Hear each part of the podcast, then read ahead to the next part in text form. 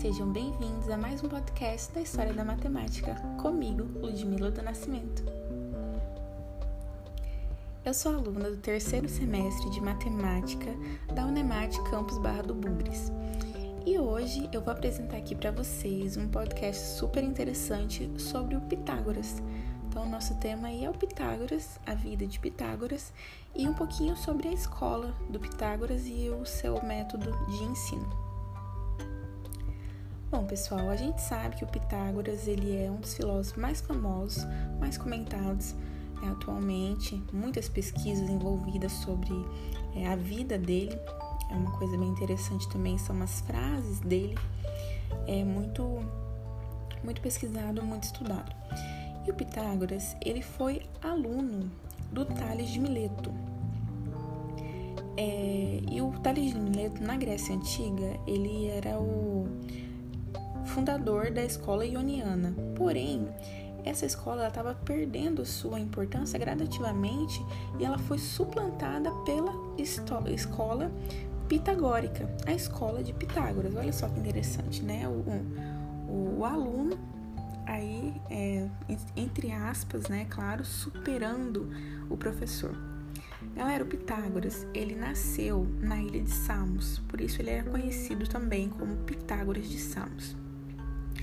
E essa escola, a qual acabei de mencionar, é a escola pitagórica, ela foi implantada na cidade de Crotona, no sudeste da Itália.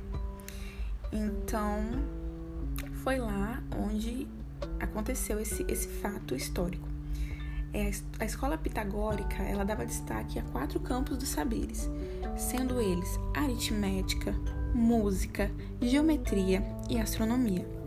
Então, ela, a concepção pitagórica do, do, do universo, ela era aritmética, ou seja, né, abre aspas, todas as coisas são números, fecha aspas, segundo Pitágoras. Então, assim, os números, eles são elementos básicos da filosofia pitagórica e eram tratados como entidades, músicas, objetos de devoção. Bacana, né, galera? Bom, a gente vai listar agora aqui uma, é, uma característica que Pitágoras ele atribuiu aos números. Então, para estudar os números, ele atribuiu características e personalidade aos números. E aqui a gente vai listar para vocês. Por exemplo, o número 1, que para Pitágoras, ele é a essência do número. Ele é o gerador de todos os outros números, o número da razão. A razão da origem está no número 1. A razão da origem das coisas e do divino, inclusive. Já o número 2, para Pitágoras, né, é o primeiro número par ou feminino, o que seria o número da opinião. Então, Pitágoras ele lista aí o número 2 como o primeiro número par ou o primeiro número feminino e ele acrescenta a personalidade desse número, que ele é o número da opinião. Galera, já o número 3, ele é o primeiro número masculino e para acrescentar a personalidade do número, Pitágoras chama ele do número da, da harmonia. O número 4 Pitágoras ele coloca como a característica o número da justiça. Então, número 4, o número da justiça. E o número 5 é o número do casamento, por ser a união dos primeiros números femininos e dos números masculinos. Interessante, né, pessoal? A forma com que Pitágoras ele coloca significado nos números para poder estudá-los e apresentá-los de uma forma com que os alunos, né, os seus discípulos, seus seguidores, enfim, eles entendessem é, o número não só por, por si só, mas entendesse de uma forma filosófica. E é aí que a gente pode é, entrar no conceito de que a matemática e a filosofia elas andam juntas, né? A, a razão ela anda junto com, com a emoção. É, e daí, dentro ainda desse campo, a gente pode citar aqui que o Pitágoras ele reservou um lugar sagrado para o número 10.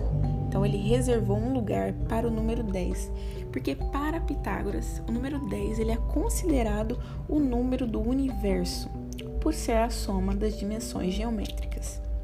Bacana, né? A forma, né, com que Pitágoras ele, ele atribui é, é, emoção, ele atribui, como a gente pode, como a gente pode dizer, ele atribui fundamentos. Não é um número por si só, ele, ele tem razão. Através do número que você constrói as coisas, através do número a qual você forma, enfim, populações, isso é muito interessante. É, agora falando aqui um pouquinho sobre o lado pessoal, né? A gente falou aí é, um pouco sobre a, a, o trabalho dele, que ele fundou essa escola, o princípio, os quatro fundamentos da escola e a, as características e personalidades a qual ele atribuía no número, nos números que eles estudavam na escola de Pitágoras, a escola pitagórica. É só um, abrindo um leque aqui, é uma, uma coisa bem, bem famosa é, que nós estudamos hoje em dia, inclusive no curso de, de licenciatura em matemática também e nas escolas e afins, remetente a Pitágoras é o teorema de Pitágoras, né? o, o mais conhecido, que no caso é as, as medidas de A e B dos catetos e a medida de C da hipotenusa de um triângulo e retângulo, que satisfazem A elevado a 2 mais B elevado a 2 igual a C elevado a 2.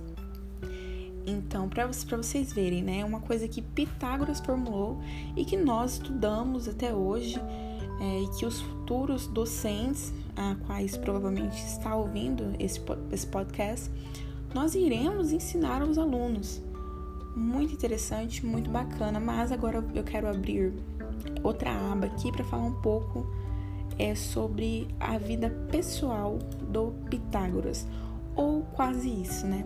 Porque, segundo os pesquisadores e filósofos, pouco pode se afirmar sobre a vida de Pitágoras.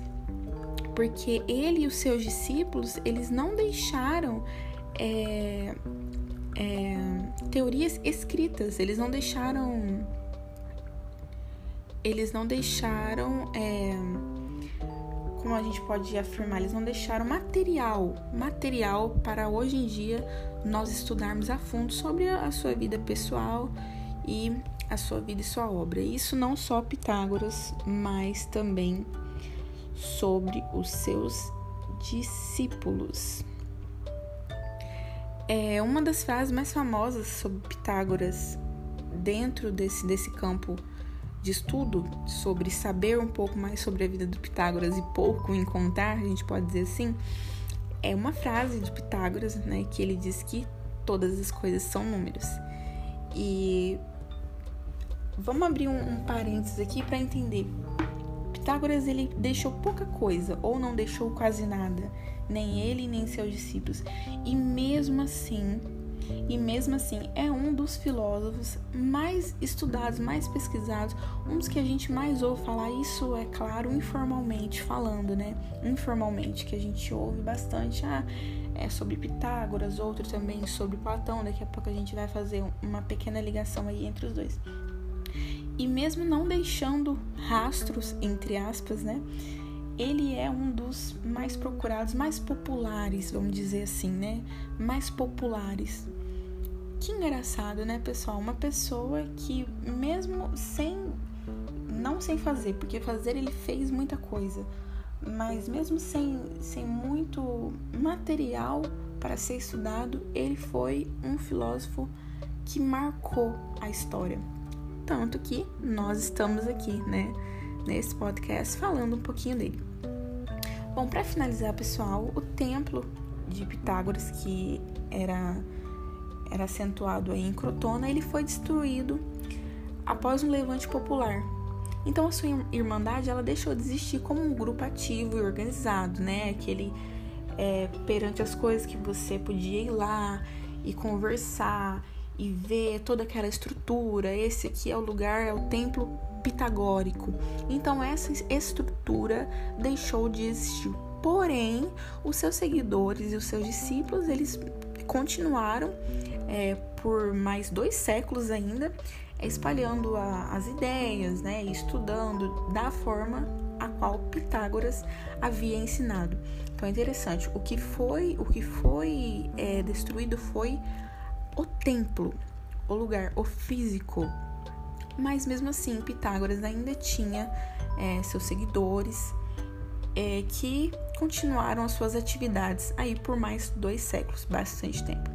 Como eu havia falado aí, fazendo um, um é, uma junção assim com Pitágoras e Platão, alguns filósofos, isso é uma, uma informação a mais, uma para vocês só, só a título de curiosidade, né? Alguns filósofos, alguns filósofos e pesquisadores acreditam que as ideias de Pitágoras influenciaram também Platão. Então olha só que interessante. Um filósofo ele é, incentivando não, né? Ele é, influenciando o outro. Então, Pitágoras, através de suas ações, através de sua história, influenciou também para Platão. Que isso aí é assunto para outro podcast, né? Mais, mais histórias da matemática, mais histórias de filosofia da matemática que a gente pode ver em outro momento, não é o caso. Só aí uma informação a mais a título de curiosidade. Bom, pessoal, por hoje é só. Espero que vocês tenham gostado. Esse trabalho foi feito com muito carinho. É um trabalho direcionado à disciplina de História e Filosofia da Matemática. E para encerrar aí, né, o nosso ciclo, mais um semestre. E muito obrigada a todos que estão ouvindo. Muito obrigada, professora excelente curso e excelente matéria. Muito interessante, né? E eu espero que vocês tenham gostado. Foi feito com muito carinho. Obrigada. E até uma próxima oportunidade que eu espero novamente estudar com a professora Ana, maravilhosa. Quem sabe? Em mais algum podcast por aí. É isso, pessoal. Muito obrigada. Um beijo para vocês, um abraço e obrigado, muito obrigado pela atenção. Tchau, tchau. Bom final de semestre para todo mundo.